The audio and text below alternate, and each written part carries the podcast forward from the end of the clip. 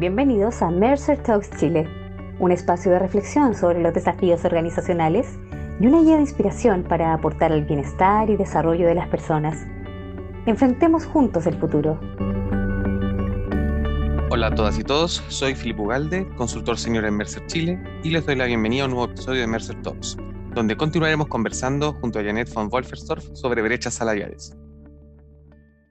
Entendamos que la brecha salarial es, o una brecha salarial en general es la diferencia que existe eh, en cantidad de sueldo entre dos partes. Podemos hablar de la diferencia entre sueldos o diferencia de sueldos por género, por nivel, etc. Pero en el fondo quiero mencionar que la brecha es esta diferencia que hay entre dos salarios. Y precisamente uno de los capítulos de tu libro trata sobre brechas salariales. Y ahí quería aprovechar de consultarte cuál es tu mirada al respecto de la brecha salarial y si son un síntoma o un reflejo del nivel de madurez o de desarrollo de las empresas. Eh, ante todo, eh, son una señal, son una información muy valiosa, muy estratégica, que mm, todos los directores de una empresa, el directorio de una empresa, por ejemplo, debería ir observando, porque reflejan en parte importante no solo mm, eh, en el caso de Chile, por ejemplo, toda la parte previsional, o sea, cuando una brecha en un país es más grande eh, que en otro país, podría ser también consecuencia de, mm, de, leyes de previsión social que, que, son distintos, pero más allá de, de eso, que muestra igual brechas a cerrar, las brechas cuando son excesivas muestran desafíos importantes en justamente una cultura de liderazgo quizá más, más excesivamente vertical, donde algunos ganan en exceso comparado con otros. Y cuando eso pasa, es señal de, de, empresas, de organizaciones que se basan en la filosofía que algunos saben muchísimo y los otros no saben o ejecuten más a ciegas y que es, se asemeja más a esta filosofía más narcisista o maquiavélica, donde algunos tienen las ideas y dan los órdenes para que los otros lo ejecutan. Hoy día está claro que el ser humano se siente cómodo, uno, con estilos de liderazgo que son inclusivos y que permiten que los equipos pueden dar ideas y donde todos sienten que ellos ganan y no solamente como un juego de suma cero, que es la ganancia de uno es la pérdida del otro. Y, lamentablemente en el capitalismo de hoy vemos que las empresas han ido cada vez, han, ido creciendo cada vez más y han ido también sumando capas, niveles jerárquicos que eh, reflejan muy a menudo estructuras gerenciales, burocráticos, formalistas, donde en esta, en esta jerarquía, que también está muy bien explicado por Gary Hamel en, en este libro Humanocracy, el que sube en una jerarquía muy burocrática y formal no necesariamente es el talento, sino el que mejor manipula para estar en las posiciones de poder.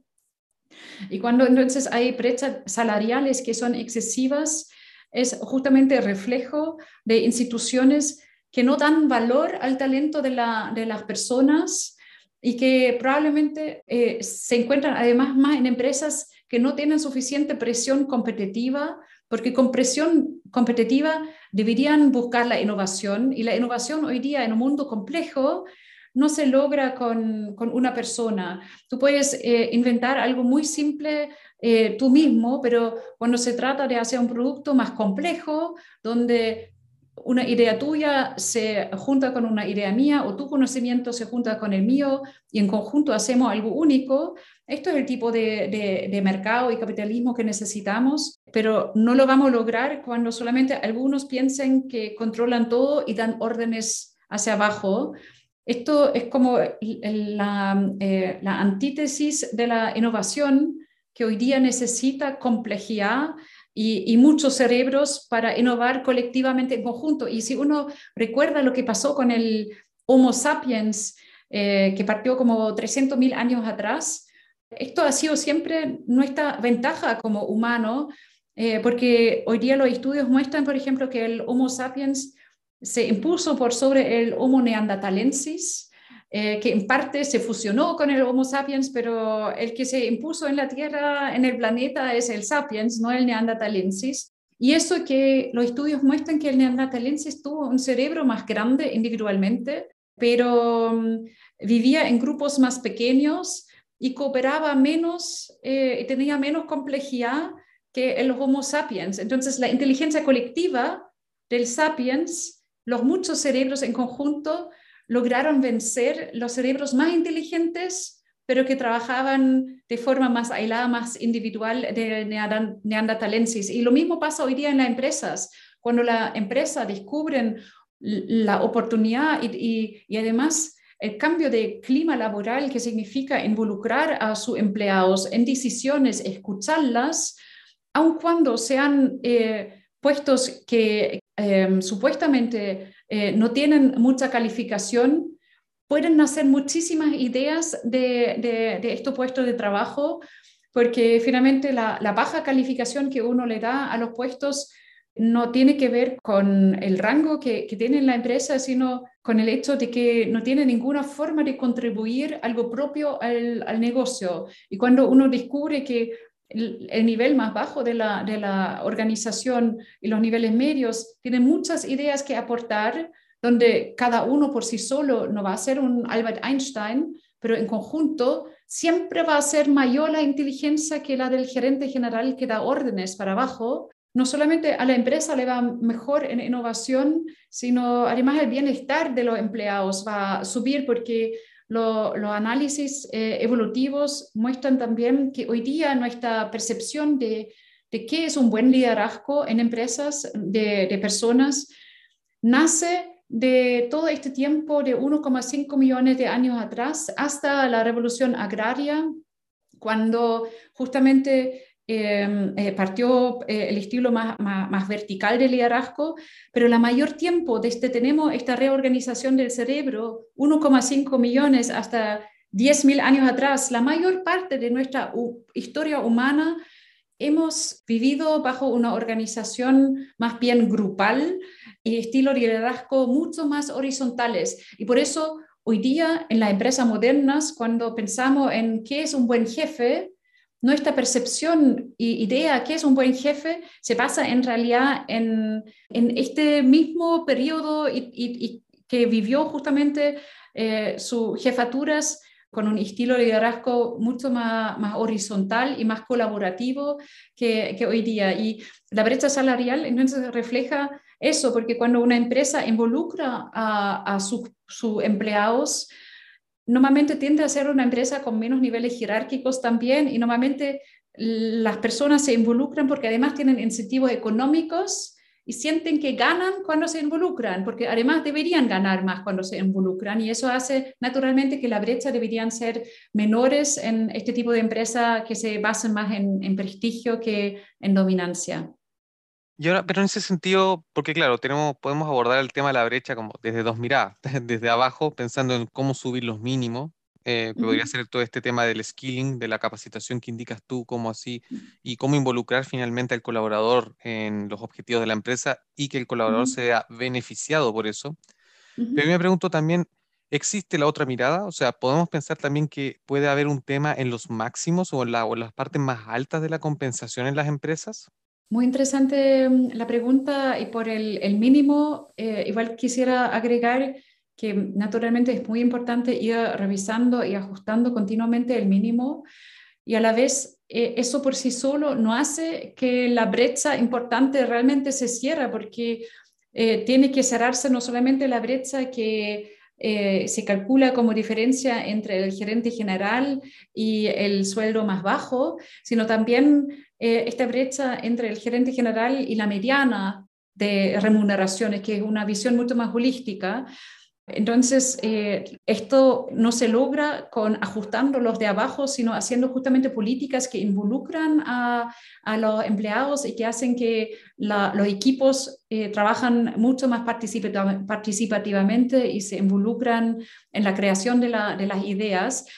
Lo de ajustar el máximo es una interesante pregunta, Felipe, porque, por ejemplo, en el caso de Israel, hubo una ley Em, algunos años atrás que para el sector bancario, por ejemplo, puso sueldos máximos. Y lo puso porque, por ley, porque justamente los incentivos eran tan astronómicos de, que la gerencia ganaba ya tantas veces más eh, que, que, el nivel mínimo o la mediana, que ya no tenía relación con realmente la, la, realidad. Y ahí quiero volver al, al, problema de nuestro funcionamiento cerebral, porque el cerebro, por ejemplo, de una persona más narcisista, que es la minoría de las personas, pero lamentablemente en puesto de poder se encuentran más, porque el narcisista busca el poder en empresas grandes, del sector financiero, donde hay poder y dinero, normalmente hay más concentración de narcisistas. Y el problema del funcionamiento del cerebro de una persona que tiene excesivos niveles de narcisismo es que ningún bono va a ser jamás suficiente si el gerente al lado tiene un bono un, un por ciento mayor aunque sea un bono excesivo y un sueldo ya muy generoso, y aunque la persona ya tiene todo lo que necesita, pero si en una empresa al lado eh, se ve algo mejor, el cerebro nunca está eh, eh, lo ve como suficiente porque tiene que ver con el funcionamiento de, de, dopamina y como dopamina y testosterona se estimulan mutuamente de forma positiva, y hacen que uno entra en este loop de codicia donde finalmente no hay un techo. Entonces, poner un techo a los sueldos o poner eh, techos a brechas máximas, igual me parece un punto que al menos debería ser interesante debatirlo, aun cuando el primer punto más importante aún es que tengamos datos sobre esta brecha y quiero felicitarle a Mercer por el, gran trabajo que han hecho, porque mm, eh, el estudio publicado sobre las brechas salariales eh, fue un trabajo de muchos meses a nivel internacional eh, y son datos que no han sido disponibles antes y que me parece deberían, deberían ser parte en futuro de estadísticas económicas de todos los países para justamente ir observando, porque si queremos cerrar la brecha, deberíamos a través de la transparencia también presionar que la empresa y los directorios lo toman en serio, porque si naturalmente no tienen incentivo, quizá porque le falta presión de competencia, que a lo menos se ve en las estadísticas eh, y sobre todo la empresa más grande, también deberían publicarlo como a su nombre, no solamente como estadística. Y eso justamente es una de las propuestas del World Economic Forum, que esta brecha salarial entre en, en, la transparencia obligatoria de empresas y a través de la transparencia eh, se crean nuevos incentivos a ir observando y ojalá haciendo políticas de remuneraciones y de participación de ambas cosas con los empleados para ir cerrando eh, la brecha. Y para cerrarla, claro, no basta subir los sueldos, sino hay que involucrar a, a, las personas y de esta forma vamos a acercarnos más a esta forma de organización que hace que las personas nos sentimos más cómodos también en el trabajo. Sí, y es clave el punto de la visibilización. O sea, finalmente la única forma de hacer visible este tema para que lo, todos lo podamos ir viendo y podamos abrir el debate y que deje de ser un tabú, es medir, es medir la brecha, sea la forma que sea, pero empezar a tener un acuerdo como sociedad, decir, bueno, ¿cómo vamos a medir esta brecha y cómo la vamos a observar y cómo nos vamos a comparar para establecer algún tipo de criterio? Y justamente la, la brecha que tú indicas en el estudio que nosotros publicamos en conjunto con Mercer se llama brecha 2, que es para quienes nos escuchan, es la diferencia entre lo que gana el gerente general o CEO de una compañía contra la mediana de remuneraciones del resto de su organización. Dicho otro modo, es el sueldo del gerente general o CEO contra el salario que está justo en el centro de los sueldos de todos los trabajadores si yo los ordenara de menor a mayor. Ese monto es. Y esa es la relación que recomienda el Foro Económico Mundial que sea revisada precisamente en nuestro estudio hicimos el análisis de esta brecha 2 contra nueve países más para el año 2020. Y ahí Chile, bueno, quedó en el séptimo lugar, quedó en el grupo de los, de los cinco países en el fondo que tenían esta brecha un poco más alta. Por ejemplo, acompañado de Colombia y Estados Unidos. En el caso de Estados Unidos, por ejemplo, para ir aterrizándolo, la brecha más alta porque también los bonos que se pagan en esos países son muy altos y ahí además están las matrices de muchas compañías multinacionales. Y por otro lado teníamos la otra mitad de los cinco países que tienen brechas mucho menores. O sea, cuando hablamos de, esta diferencia de brecha, para dar un ejemplo, eh, los grupos de los cinco países con las mayores brechas en promedio iban entre 9 a 14 veces. Por ejemplo, en el caso de Chile, el gerente general estaría ganando unas 10 veces más que la mediana de salarios de su empresa. Mientras que el otro grupo, los cinco países, tiene una brecha que va, una brecha promedio que va de 4 o 6 veces. O sea, claramente es una brecha que es significativamente menor. Ahí, por ejemplo, tenemos países como Corea del Sur, Alemania y Nueva Zelanda, Israel también. Entonces, la pregunta que quería hacerte es, ¿a qué se podrían deber estas diferencias en las brechas salariales entre, no solamente entre estos dos grupos de países, sino que entre cada país, porque no es menor la diferencia. Sería interesante entender si esto se debe a algo en particular. Efectivamente, es muy interesante esta comparación eh, que se pudo hacer con los datos de Chile comparado con países como Nueva Zelanda, Corea del Sur, Reino Unido, y lo que muestra eh, para Chile eh, solo eh, una mejora en, en, la brecha, uno eh, evolutivamente, como en los a lo largo de los últimos 10 años, hubo sí un avance en la brecha 1, que es la diferencia con el suelo más bajo y la gerencia, pero en, el, eh, en esta brecha 2, el, la evolución a lo largo de los 10 años no es tan clara que realmente hubo un avance. Desde 2017 iba bajando la brecha, pero si uno lo compara con 10 años atrás, Chile no ha hecho un, un, un, esfuerzo medible de ir cerrando esta brecha, que es una brecha más holística. Y en esta comparación internacional, claro, se, se nota eh, muy lejos todavía de países como Alemania, Nueva Zelanda, pero también Corea del Sur o Reino Unido, eh, lo que sin duda alguna es reflejo de, los sistemas de protección social, toda la previsión, porque aquí estamos hablando de suelos brutos, pero eso también muestra el gran desafío que tiene Chile todavía para mejorar su sistema de protección social. Y a la vez pienso que tiene que ver efectivamente también en el caso de Chile con culturas quizá más de origen hispánico, cuando digo colonial lo digo con mucho respeto, no, no, no quiero eh, que suene eh, como despectivo, pero sí tenemos una raíz colonial que no podemos negar y un desafío colonial que todavía en parte es visible en las empresas. Y de hecho, la empresa Hofstede, por ejemplo, tiene un índice cultural eh, que mide la cultura vertical y, y, la aceptación de brechas en el poder en general, no en sueldos, sino eh, en general en empresas, cuánta diferencia eh, entre el máximo poder y el mínimo de poder se acepta o se espera como cómodo. Y ahí Chile es uno de los países con más distancia con el poder, eh, donde uno se da cuenta que esto de alguna manera todavía es parte de, un, de una evolución cultural que recuerda todavía un poco al patriarca y a los que ejecutan órdenes más o menos a ciegas. Y esa es una cultura que, mm, que, habría que ir eh, como eh, superando de alguna manera, porque para mm, organizar una hacienda podría haber funcionado, pero no para tener empresas innovadoras en la cuarta revolución industrial, donde se necesitan eh, los cerebros, la inteligencia, eh, la creatividad de, de, todos en vez de eh, ejecutar órdenes en el, en el campo. Entonces, para mí, aquí Chile tiene desafíos no solamente en, en, su, eh, en todo lo que es previsional, por los sueldos brutos, sino, claro, tiene un desafío cultural muy importante y que, a mi juicio, por sí solo no va a um, poder abordarse tan fácilmente a menos que existen incentivos, por ejemplo, a través de transparencia.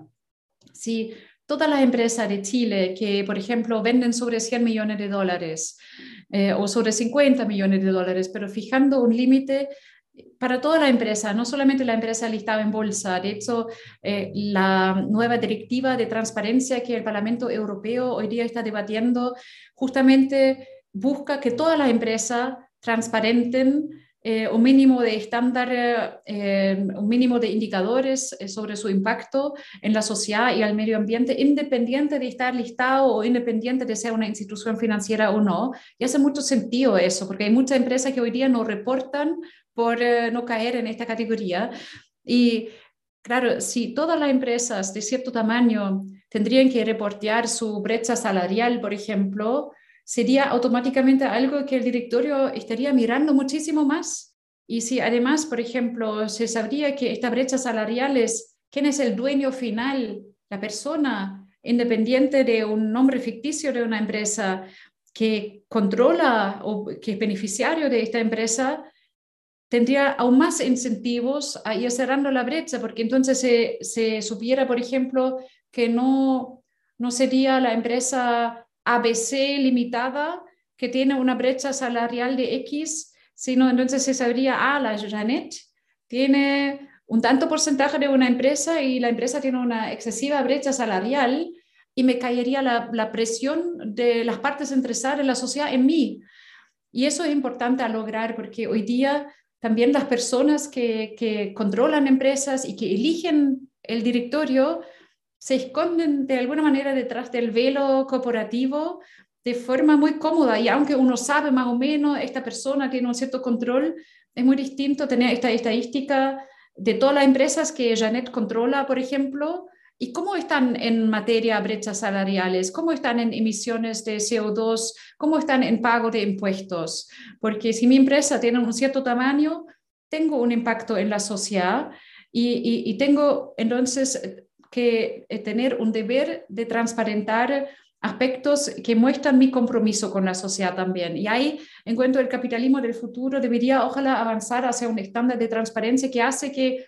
mi cerebro, aunque si yo fuera narcisista, se alinea con el interés de la sociedad, porque mm, si no, me castigan a mí y no, no voy ganando financieramente tampoco, porque hoy día, lamentablemente, este discurso de que, por ejemplo, empresas sostenibles eh, son los que más ganan y son premiados por los inversionistas, pasa solamente en la minoría de los casos. Todavía estamos lejos de, de esto en la realidad, pero para avanzar necesitamos efectivamente repensar ciertas regulaciones y incentivos y no todo se logra con transparencia, pero a lo menos en brechas salariales la transparencia juega un rol clave y también debatir eh, lo que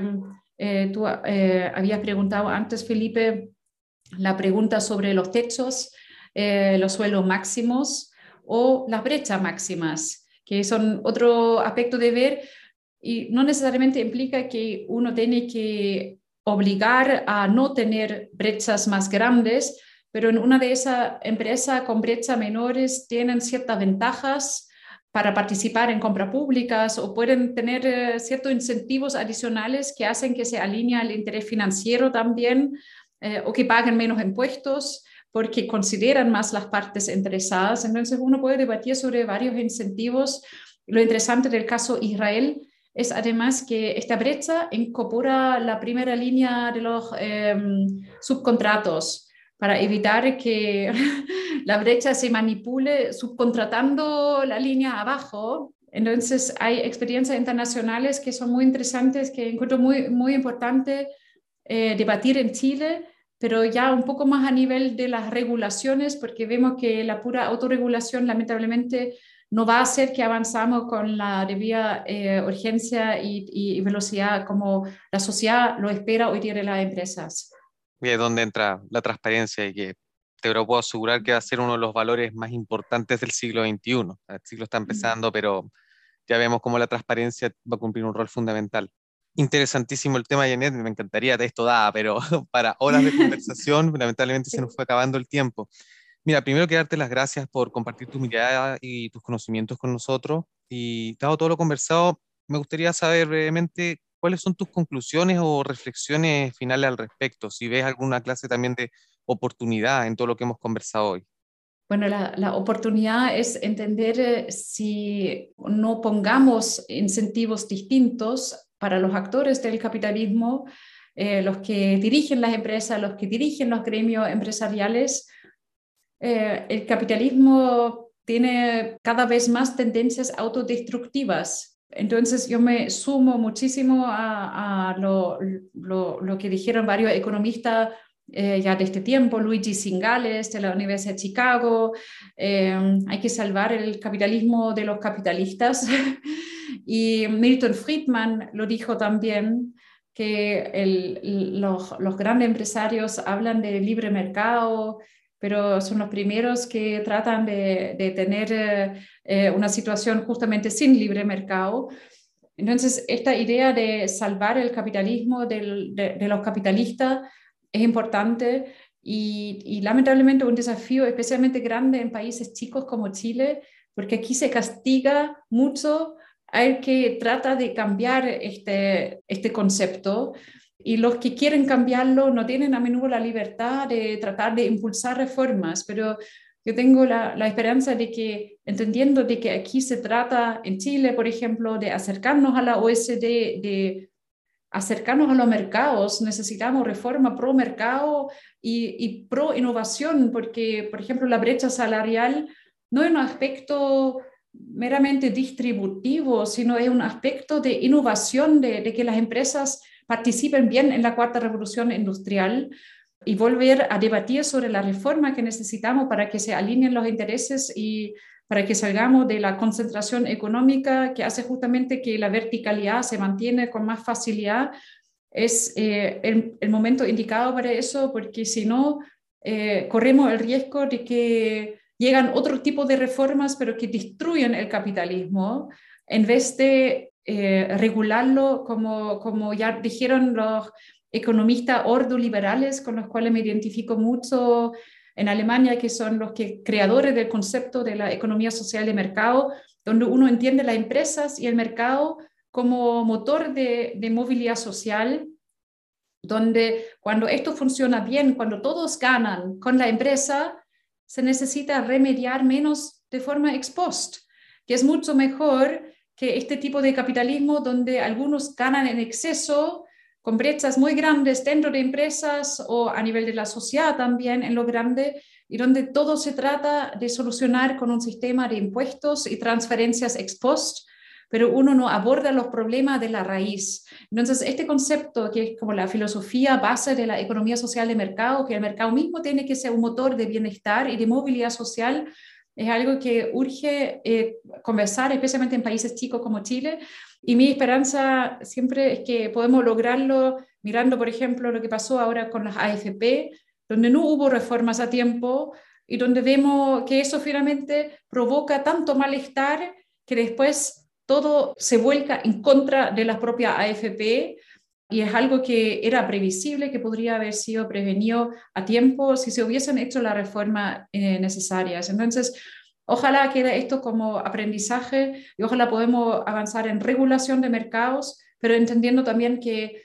hay muchos cerebros que no van a querer eso.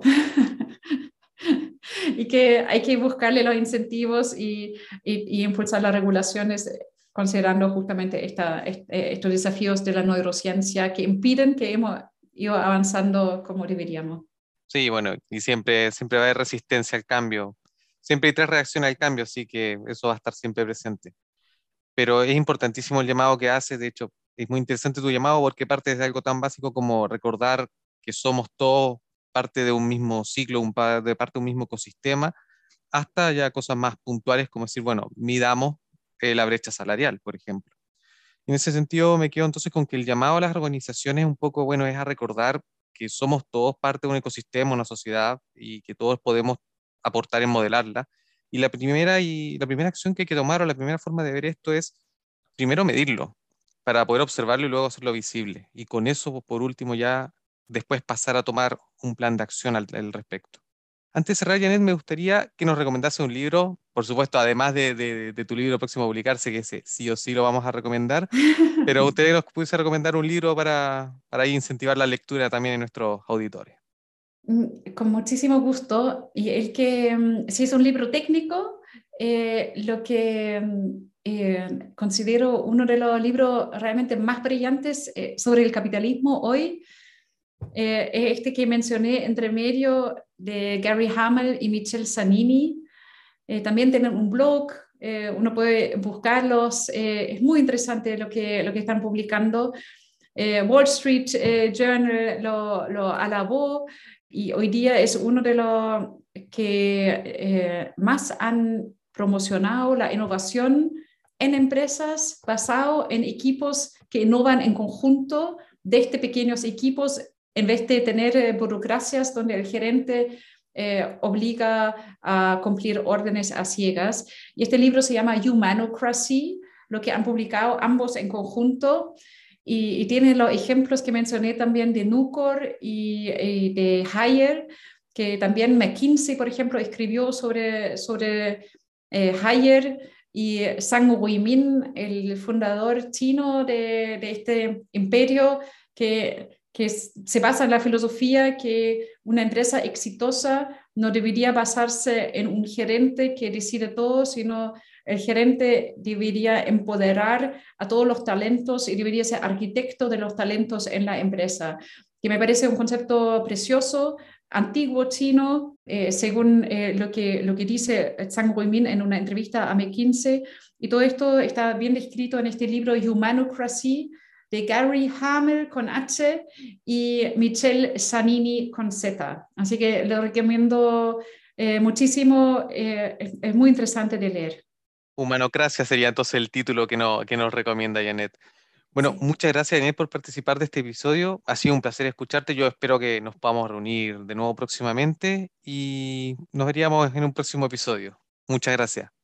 Muchísimas gracias, Felipe, a ti y a Mercer eh, por el gran trabajo que están haciendo. Muchísimas gracias y felicitaciones. Ojalá sigamos así con, con la publicación de datos y aportando a mayor transparencia. Me parece muy destacado lo que ha hecho Mercer y quiero aprovechar de agradecer nuevamente. No, muchas gracias a ti.